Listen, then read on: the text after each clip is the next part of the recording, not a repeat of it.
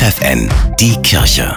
Regional. Für die Region Oldenburg, Bremen mit Tabea Kolbeck. Alle fünf katholischen Schulen in Bremen wurden mit dem Gütesiegel Sagehalt, Findehalt ausgezeichnet. Die Schulen wollen ihre Schülerinnen und Schüler präventiv stark machen, damit sie Halt sagen können, wenn ihnen sexualisierte Gewalt begegnet.